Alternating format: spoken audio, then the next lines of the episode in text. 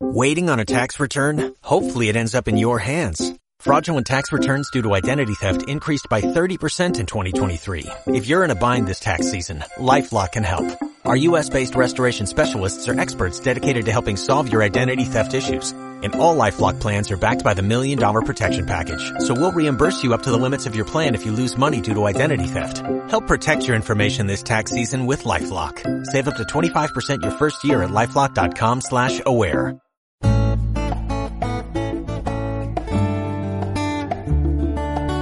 La radio te acompaña en el 92.9 del dial y también en internet, con material multimedia y nuestras mejores notas para volver a escuchar.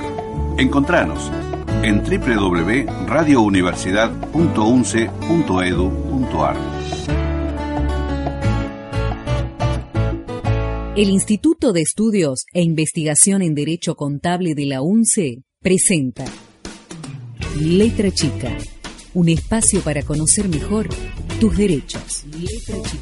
Un programa que pretende ser un referente para la difusión, orientación y el seguimiento de los derechos de los consumidores. Aquí, en Radio Universidad 92.9. Letra chica, para conocer mejor tus derechos.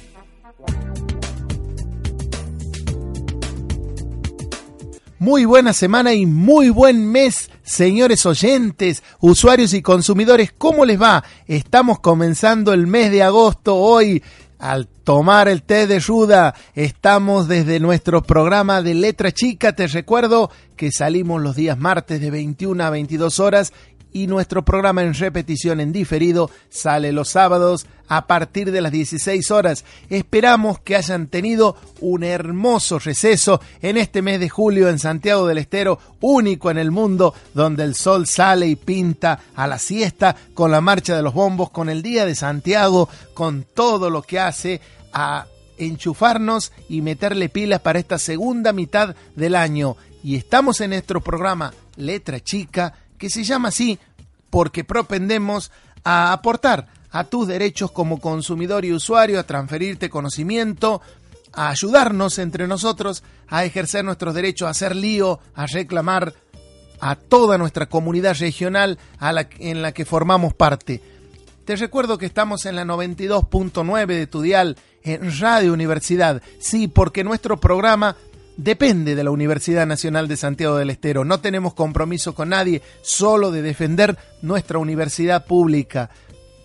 El programa es producido por el IEDECOM, Instituto de Estudios e Investigación en Derecho Contable, que depende de la Facultad de Humanidades de nuestra Universidad Nacional de Santiago del Estero. Y lo venimos haciendo con mucha vocación hace tres años en forma consecutiva e ininterrumpida. Y gracias a la gente que nos ayuda a hacer este programa. Y gracias a ustedes que seguramente a esta hora están volviendo a sus hogares o están comenzando a realizar tareas nocturnas o ya están relajados en los hogares preparándose para la jornada laboral de mañana en un mes tan largo y angosto como es este mes de agosto. Te habla Luis Alberto Miguel, estoy en la conducción del programa y estoy con el doctor Humberto Casataro y con René Montoya en la edición. Humberto, ¿cómo estás? Muy buena semana para vos. Y de vuelta saludamos a todos nuestros oyentes, volviendo luego del merecido receso, volviendo aquí a nuestra casa, a Radio Universidad.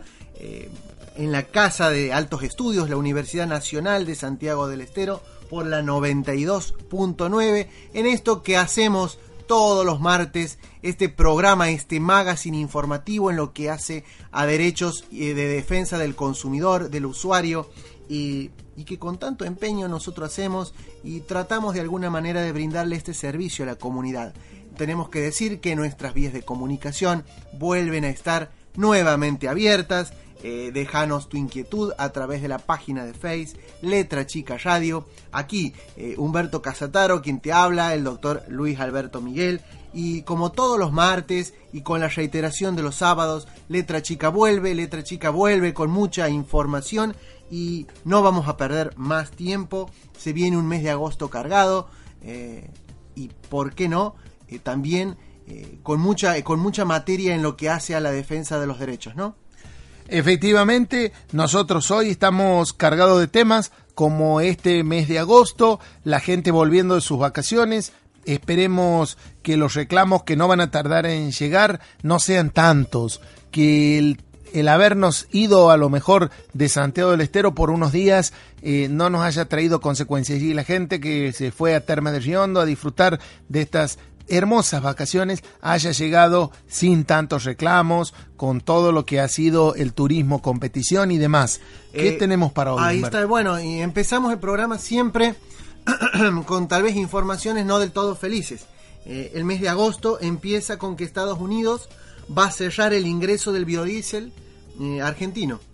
Esto coincide un poco también con la visita eh, que va a hacer el vicepresidente de ese país a la Argentina en estos días. Eh, la visita del mandatario norteamericano tendrá como acompañante al secretario de Comercio, eh, Wilbur Ross. Precisamente eh, se, había, se había determinado que en breve se dará a conocer de forma preliminar que el Producto Nacional recibe subsidios aproximadamente del 29% que resulta del diferencial que tiene el grano de soja con el biodiesel por la aplicación de los derechos de exportación. Es decir, que se compra más barato el poroto para su producción.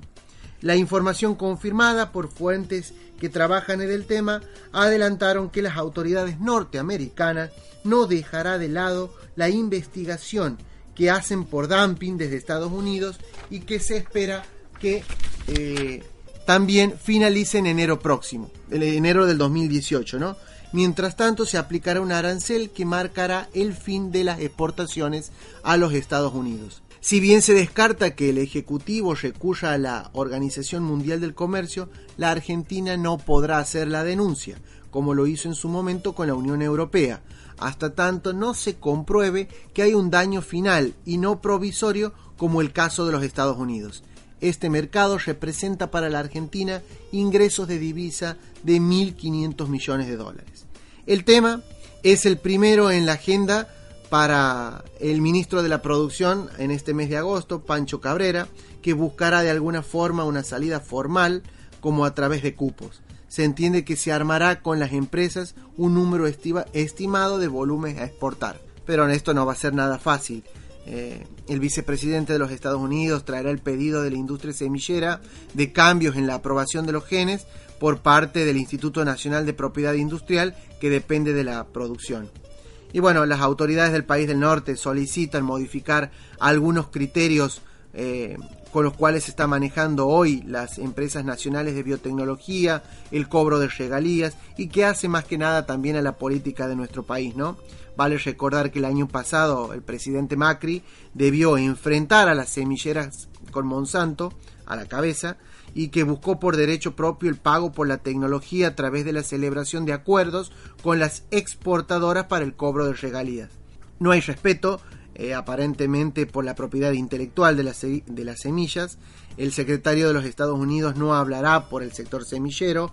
En su lista pedirá por las patentes farmacéuticas también, es decir, regalías y remesas de laboratorios norteamericanos en la Argentina que el gobierno de Donald Trump considera de vital importancia y que espera al menos una respuesta favorable ante las muestras de apertura de productos argentinos, como limones tucumanos, tras 16 años de negativa. A ver, eh, bueno, si no mejoran algunas normas, algunas condiciones de negociación, algunas reglas en materia de patentes, Estados Unidos sigue con esta tesitura y va que determina o que conlleva la, eh, eh, la privación de, exportar biodiesel a ese país, ¿no?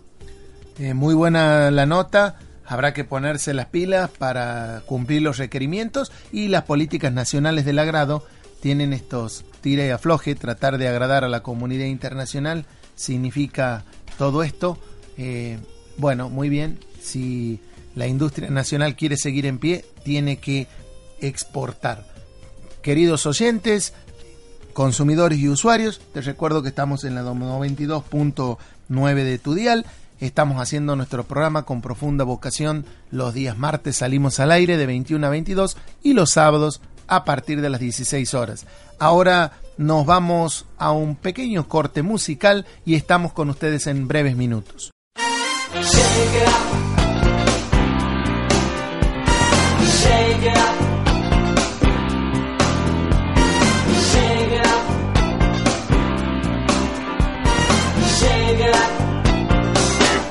tell me.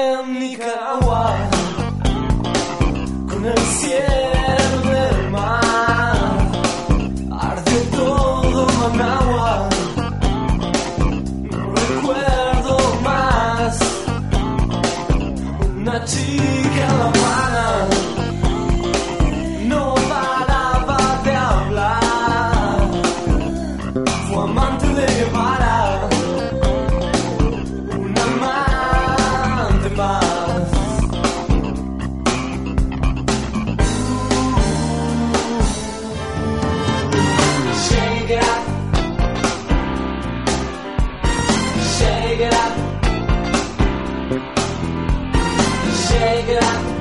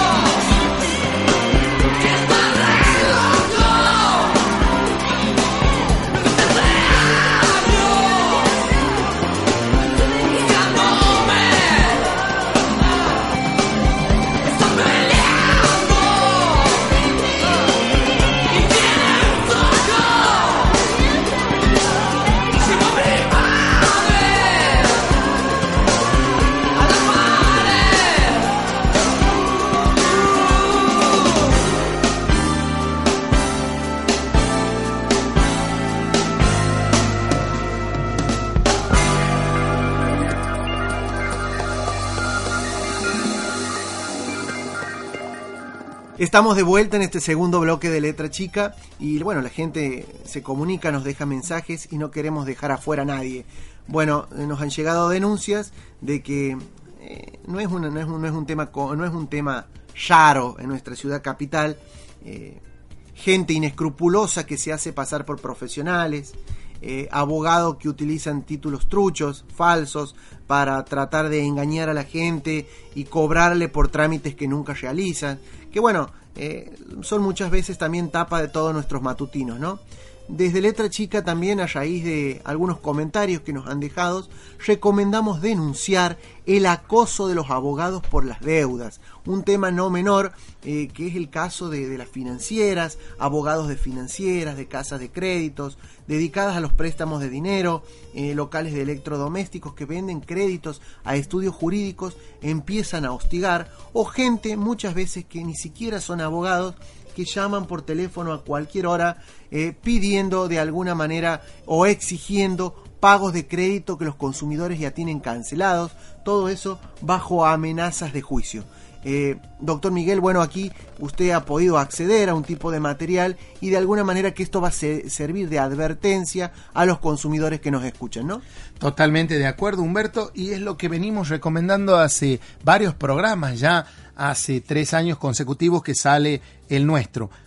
Porque desde diferentes ONG de, de, defensa de los consumidores confirmaron que ni deudores ni allegados a ellos deben dejarse intimidar por estudios jurídicos o de cobranza vía telefónica. Entonces, lo que nos recomiendan es denunciar el acoso de abogados por deudas. Hola, señor Juan Pérez.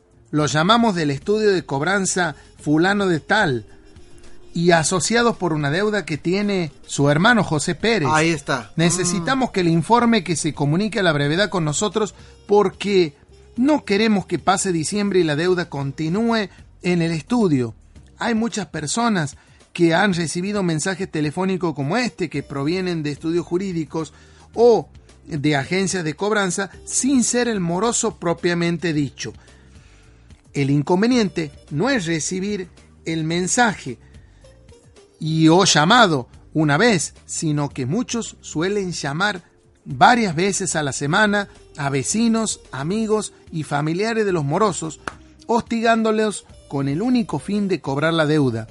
Muchos podrían pensar que este tipo de estrategia es válida y legal, lícita, pero según los defensores de los derechos del consumidor como somos nosotros, estamos convencidos que no es un medio válido y legal. Esta práctica de llamar y acosar a los deudores por las deudas es totalmente ilegal, porque se somete a nuestros consumidores a situaciones vergonzantes frente a sus familiares, compañeros de trabajo y ante sus vecinos del barrio. Inclusive, el artículo 42 de nuestra Constitución Nacional nos indica que los consumidores y usuarios de bienes y servicios tenemos derecho a condiciones de trato equitativo y digno. Para los abogados penalistas, ¿no es cierto? Nos, eh, nos dicen que el nuevo Código Civil y Comercial regula este tema y quienes se sienten afectados por estos estudios de cobranzas deben realizar las denuncias penales ante las autoridades correspondientes e inclusive demandar civilmente a los bancos por facilitarles nuestros datos personales. Por ejemplo, si yo tengo un familiar que tiene una deuda con el mismo banco con el que yo opero y yo no le he salido de garante, pero me empiezan a llamar porque saben de nuestro parentesco, también puedo demandar a la entidad bancaria por haber hecho público mis datos y mi relación parental. No solo se viola la intimidad del consumidor que tiene deuda, sino que el estudio de abogados está violando la ley de base de datos. El abogado de la ONG que se nos ha comunicado con nosotros afirmó que estos hechos son una mala praxis de la abogacía, un ejercicio deshonesto que debe ser denunciado también ante el Colegio de Abogados tenemos cientos reclamos sobre este tema, no solo de deudores, sino de personas que son molestadas en su trabajo para que sirvan de mensajero a estos estudios. Ramón, que se comunicó con nosotros, indicó que hay dos tipos de cobradores, los estudios de cobranza y los estudios de abogados. Sí. Los estudios de cobranzas Los que molestan. a los molestos no hay que contestarle nada a usuarios y consumidores que nos están Que escuchando. no vayan a los estudios, que no los llamen a la dirección, que no Perfecto. concurran a la dirección. Cuando son estudios de cobranza no contestar nada y hay que mandarlos a pasear porque nadie está obligado a atender un llamado por una deuda suya o de terceros. En este caso, podríamos denunciar a la entidad con la cual se registra el compromiso impago. Ahora, si se trata de un estudio de abogado, hay que demandar al banco y denunciar a los abogados solicitando la matrícula de los mismos. Porque este tema de la intimidación legal la hace un oficial de justicia con orden de juez, no un llamado telefónico.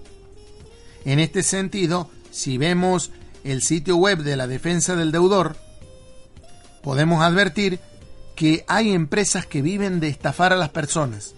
Sí, estudios montados, señores, que se han especializado en molestar a una persona, inclusive con el apoyo de psicólogos, hasta que pague una deuda por cualquier vía. A veces le han comprado al banco o financiera el derecho a cobrar una deuda. Otras tantas se les paga únicamente porque gestionen su cobro. A veces su cliente es un fideicomiso que compró estas deudas viejas. Son varios los que se dedican a esto, y es un enorme negocio cobrar deudas prescritas e inexigibles jurídicamente. Ya no tengo posibilidad alguna de cobrar porque ha prescrito, porque no tengo la documentación firmada.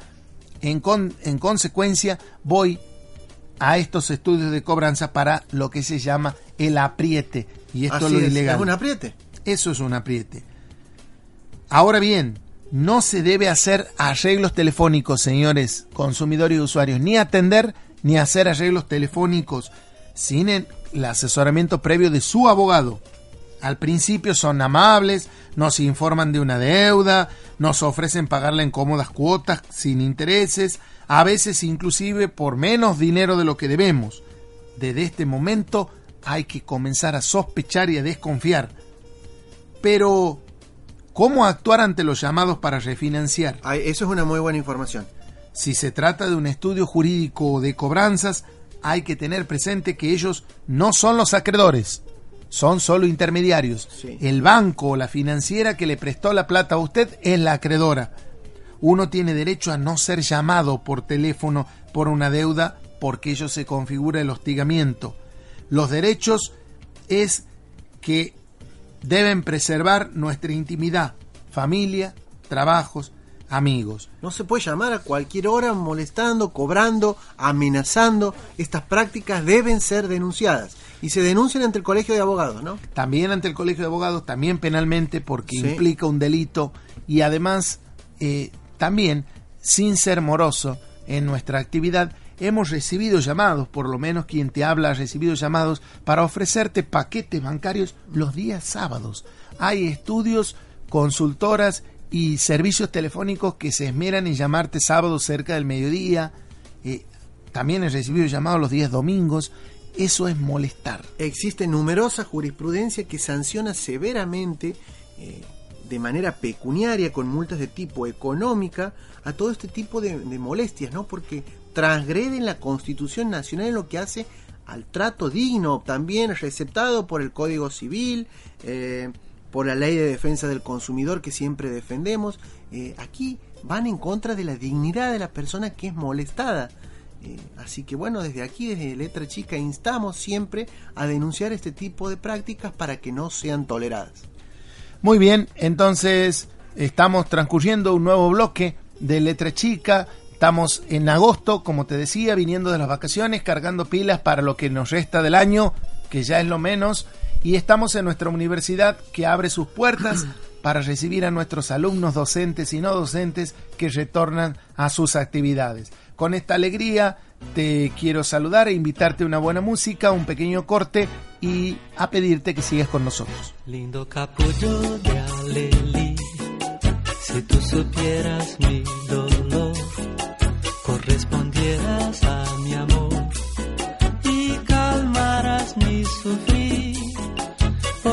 sabes que sin ti la vida es nada para mí. Tú bien lo sabes, capullito de Abelín. Lindo capullo.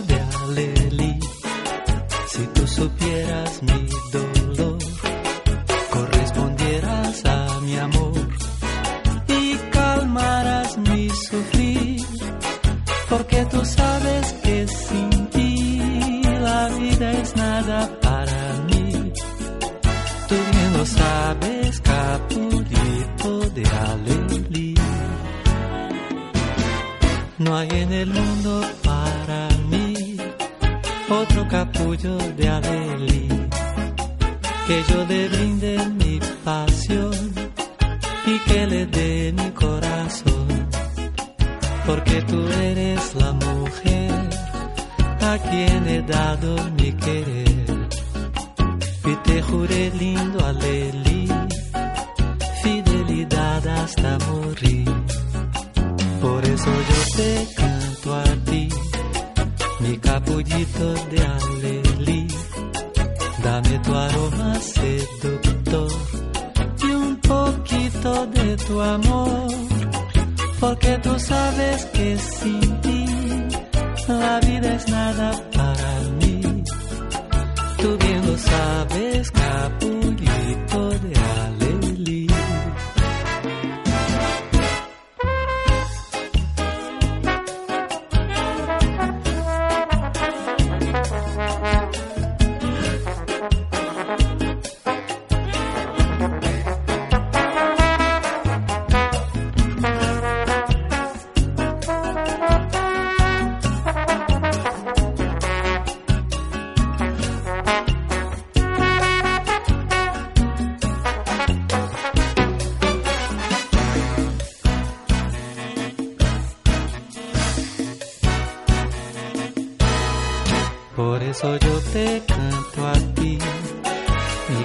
capullito de Alelí.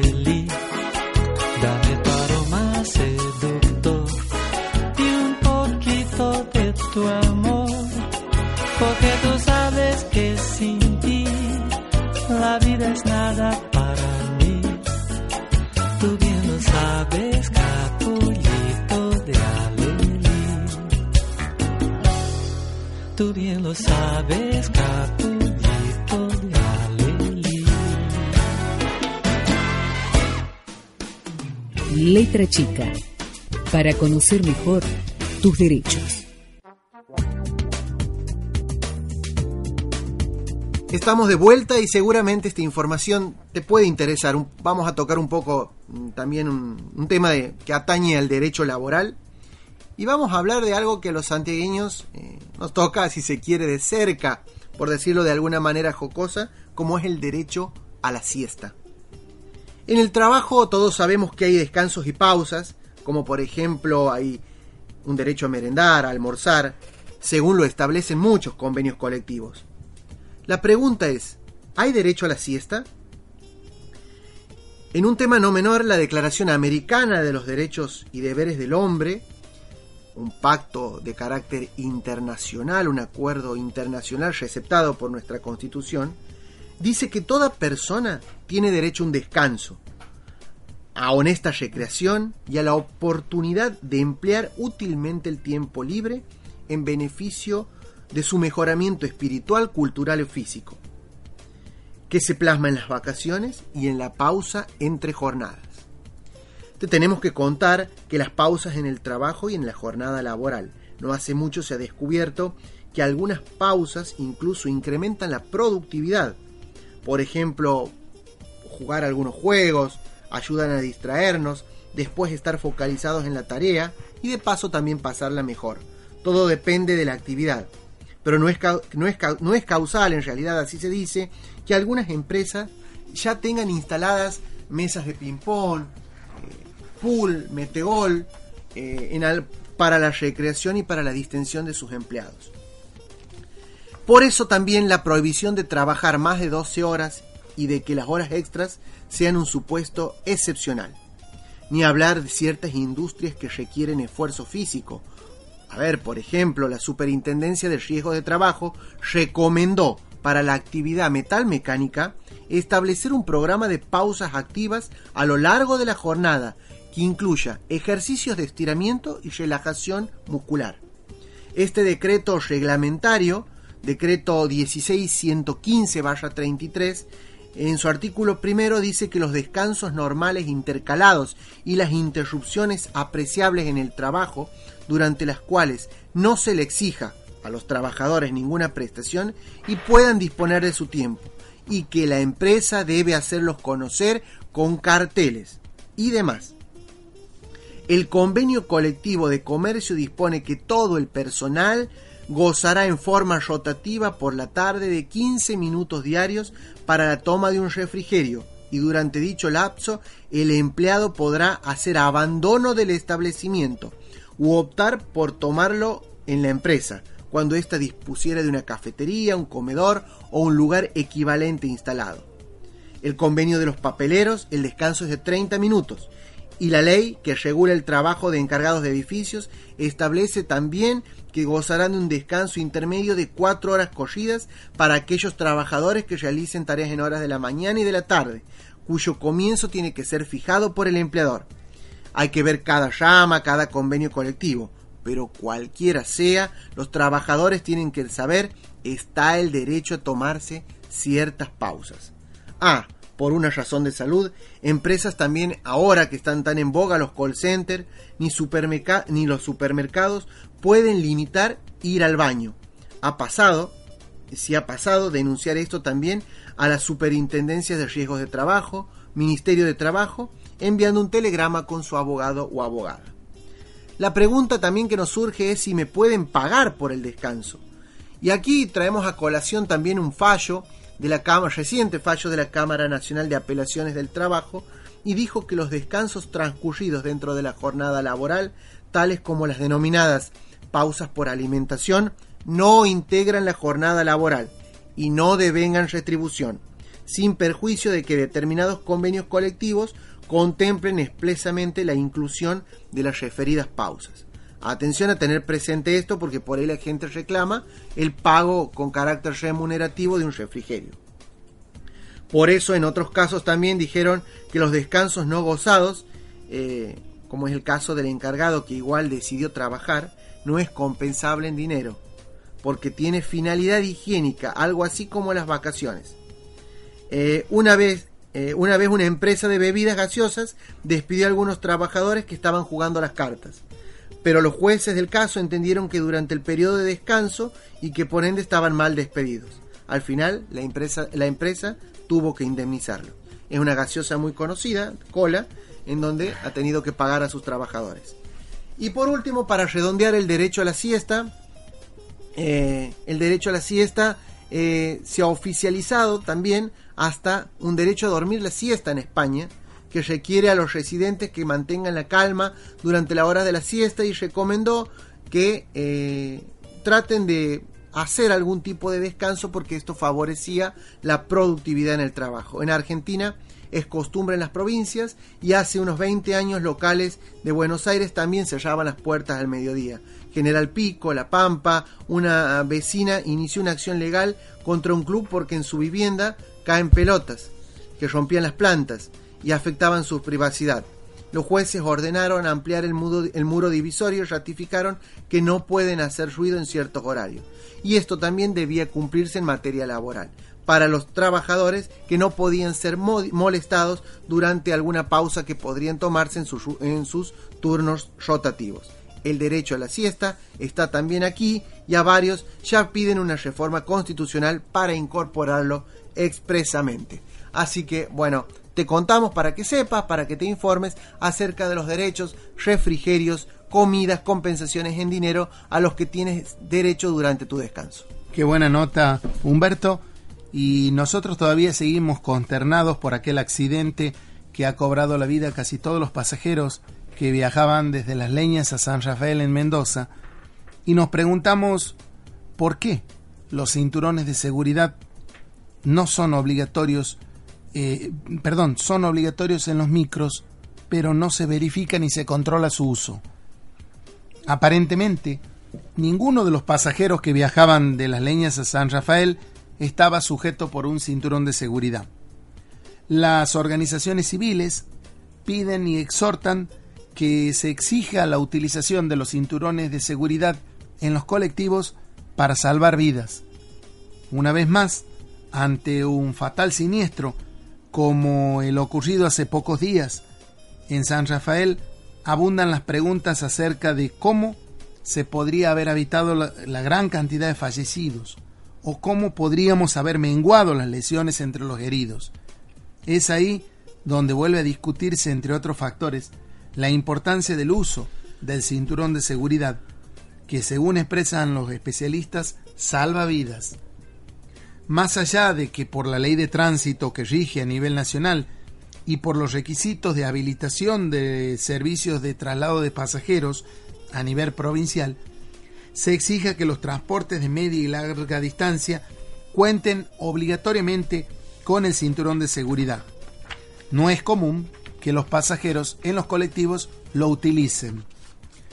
Que no se controla que se los coloquen y que tampoco exista la cultura de los usuarios en ómnibus o tráfico son dos de los motivos que alienta esta falta de preocupación y nos conduce a exhortar a nuestros consumidores y usuarios de la región a usar los cinturones de seguridad cuando el colectivo los trae, porque a mí me ha tocado subir a un colectivo que no tenía cinturones de seguridad.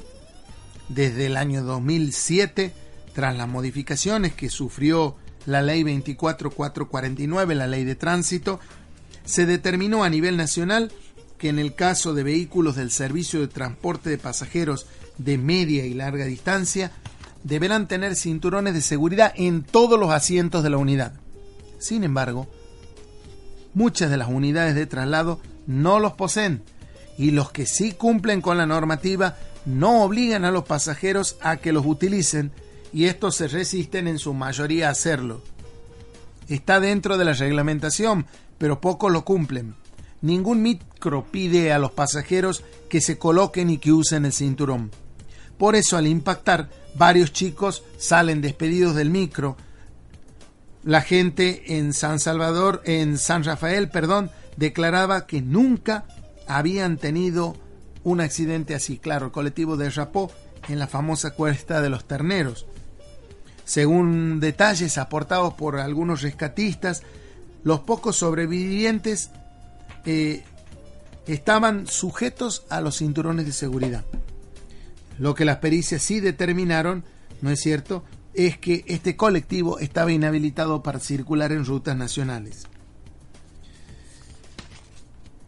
En consecuencia, la Comisión Nacional de Transporte de la República Argentina obliga a todas las empresas de colectivo a contar con los cinturones de seguridad, a mantenerlos los mismos colocados y a asegurarse que los pasajeros lo tengan mientras, mientras dure el viaje.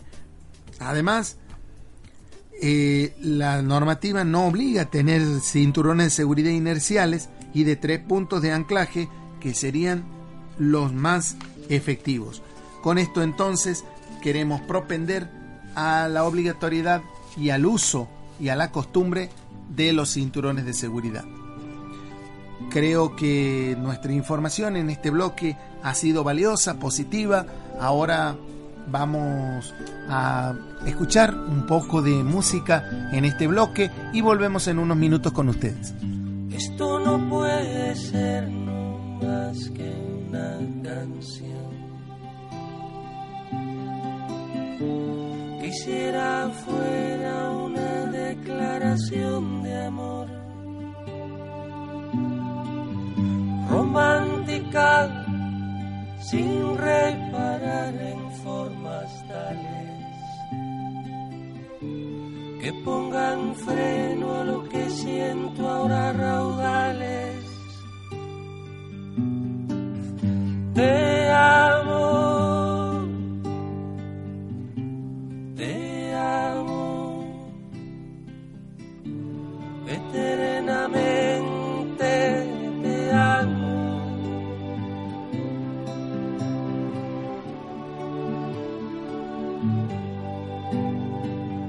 Si me faltas, no voy a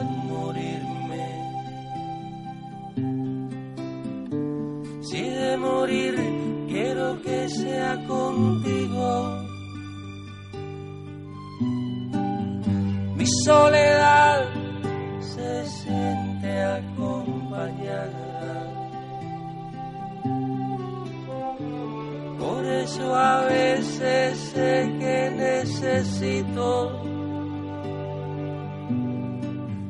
tu mano,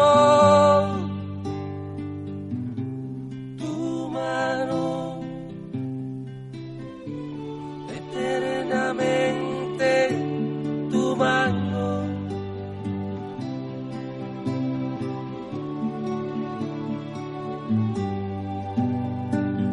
Cuando te vi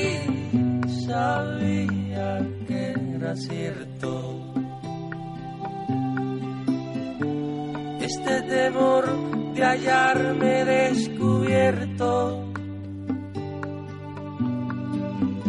Tú me desnudas con siete razones.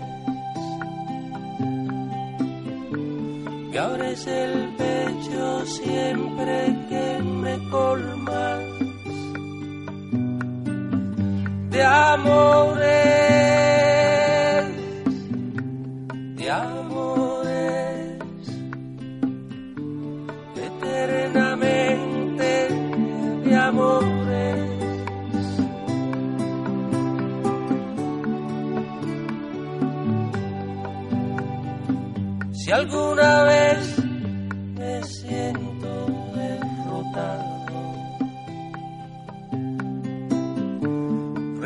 renuncio a ver el sol cada mañana,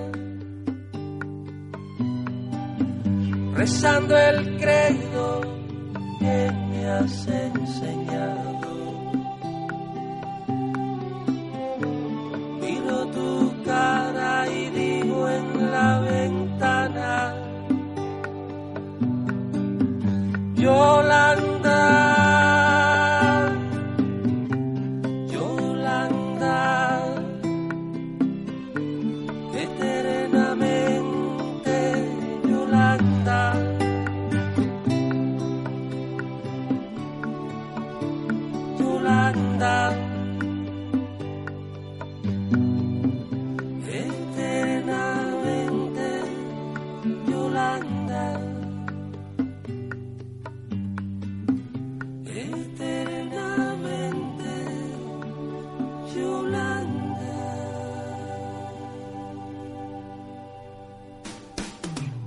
Letra Chica, un espacio para conocer mejor tus derechos. Letra Chica, un programa que pretende ser un referente para la difusión, orientación y el seguimiento de los derechos de los consumidores. Letra Chica, para conocer mejor tus derechos. Entrando al último bloque, se ha pasado muy rápido nuestro programa, nuestro primer programa después del receso, ¿no? Y te contamos también, si te gustan los autos, eh, si puedes armar tu auto, tu prototipo artesanal en realidad, modificarlo, y si esto es legal. La la regla en general es que todo vehículo está homologado, y antes a un auto no se le podían hacer modificaciones.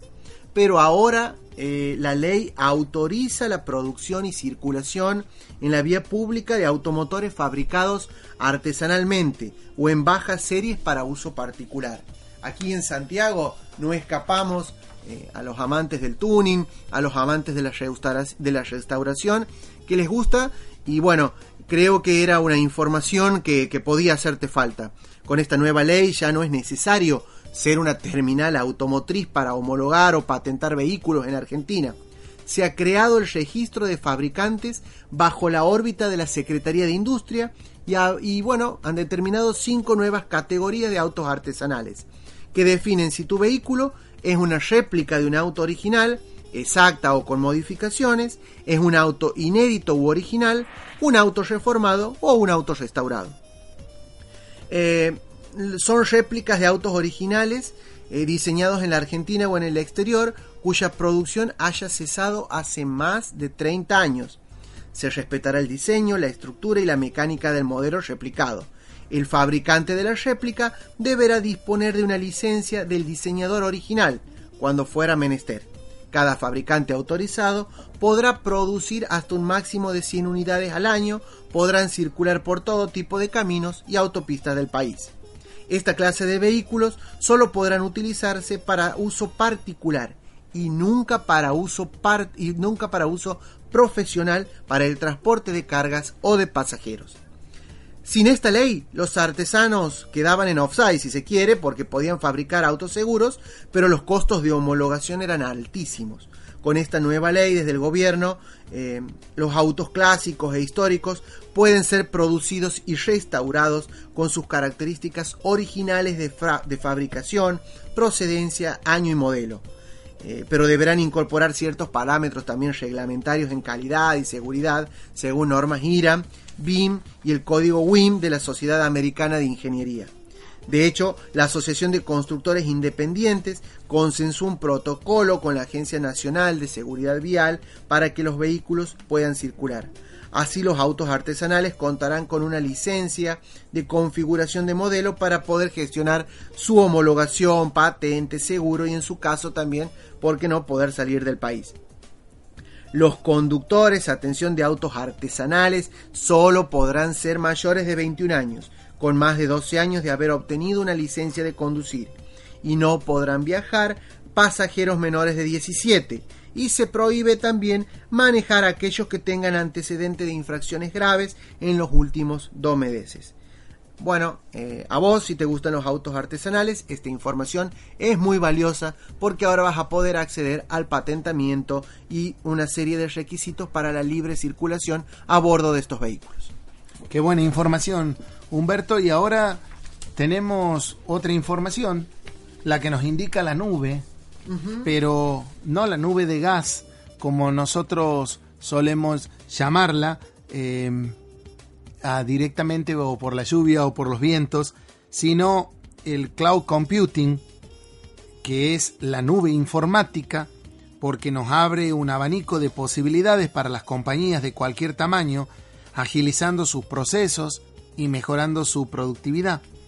Pero las dudas sobre esta tecnología suelen frenar su adopción por parte de las empresas, especialmente en las pymes, donde se suele acudir eh, muy a menudo a este asesoramiento, como por ejemplo quienes conocen de qué modo nos podemos beneficiar con la nube y cómo hacerlos de una manera inteligente.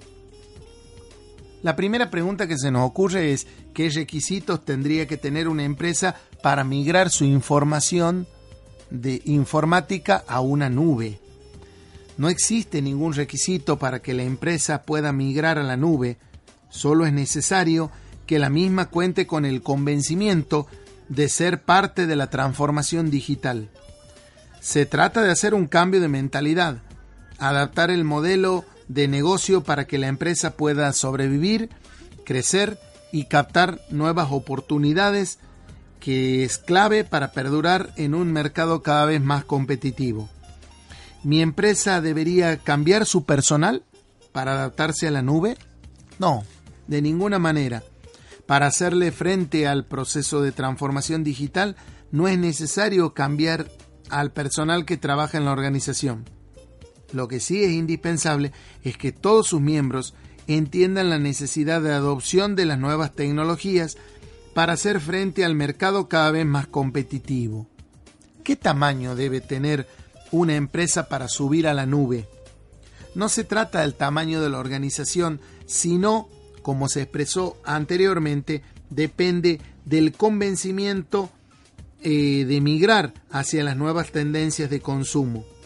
Este servicio apunta tanto a clientes muy pequeños como a pymes o emprendedores que recién están dando sus primeros pasos en los negocios. Como así también es válido para grandes empresas, ya que el servicio se adapta a las necesidades de escalamiento que cada organización requiere. La nube se está consolidando como una nueva forma de trabajar. Es una nueva herramienta útil para pequeños negocios y emprendedores.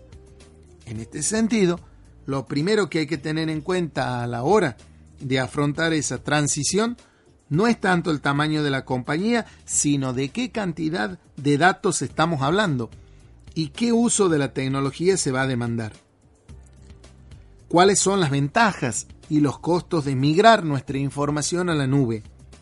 La principal ventaja de estar en una nube es la agilización que se les otorga a los procesos la reducción de los costos sin necesidad de hacer una inversión en dinero y además podemos mencionar algunos factores. La seguridad. Las empresas proveedoras de servicios de cloud computing ofrecen estándares muy altos por encima de lo que podría alcanzar una pyme por sus propios medios. Productividad. Los servicios cloud ayudan a que el negocio crezca haciendo más eficientes los procedimientos internos del mismo. Almacenamiento. Algunas plataformas ofrecen servicios de storage en la nube que permiten crecer progresivamente y asignar más lugar a sus servidores en la nube y sus copias de seguridad cuando sea necesario, pagando solo por su uso. ¿Cuáles son las desventajas de tener una información en la nube? Más que desventajas hay muchos mitos sobre los cloud. Uno de ellos es, por ejemplo, que los datos estarían almacenados fuera de la red empresarial y posiblemente en el exterior, lo que puede infringir las leyes y las normas de protección de los datos. Telefónica Open Cloud derrumba este punto con conectividad segura sobre MPLS y un nodo local.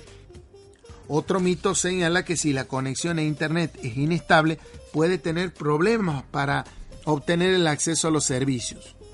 Nuestro diferencial, por ser las proveedoras de conectividad, podemos ver de punta a punta el servicio, además de que la conexión local mejora la latencia y la conexión MPLS tiene SLA, acuerdos de nivel de servicios garantizados. Eh, entendemos que es posible entonces migrar en la empresa nuestra información a la nube informática. Creo que es un tema que va mereciendo nuestro debate y nuestro lugar a la hora de hablar de los consumidores y usuarios. Y se está terminando nuestro programa, amigos, compañeros oyentes. El mes de agosto ha comenzado, Letra Chica se enorgullece de estar en esta segunda mitad del año 2007, nuestro tercer año consecutivo al frente de este programa desde la Radio Universidad, desde la 92.9, Luis Alberto Miguel, orgulloso de estar al frente de este programa, conjuntamente con Humberto Casataro, con René Montoya en la edición del programa, hacemos un equipo vocacional en defensa y transferencia de los intereses de los consumidores y usuarios. Esperamos verte pronto, la semana próxima, con una variedad de temas que hacen a nuestro interés. Humberto, se está terminando el programa. Saludamos a todos los que hacen posible también Letra Chica y te esperamos el próximo martes, como siempre. Chao.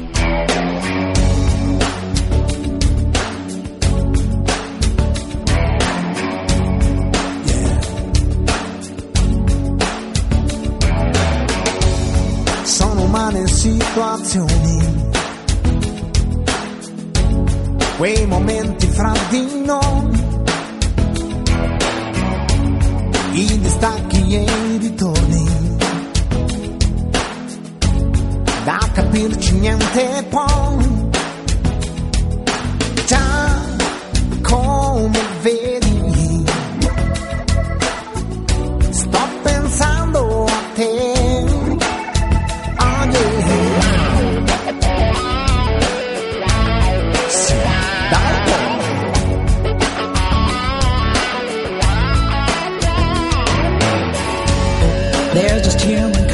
contradictions. Feeling happy, feeling sad. These emotional transitions.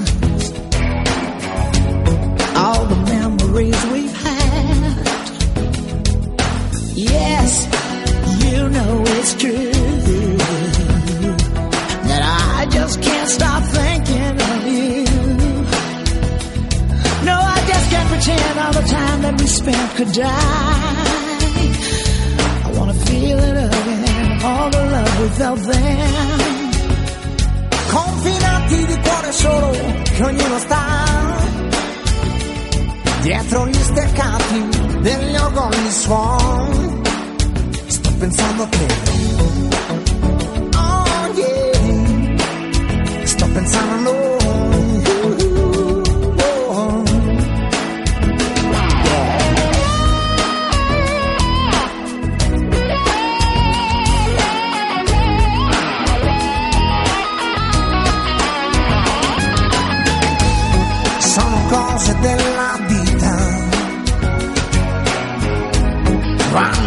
someone calls you. It's the worst, it's not far better. But through it all, we come so far. John, Coleman, Benny.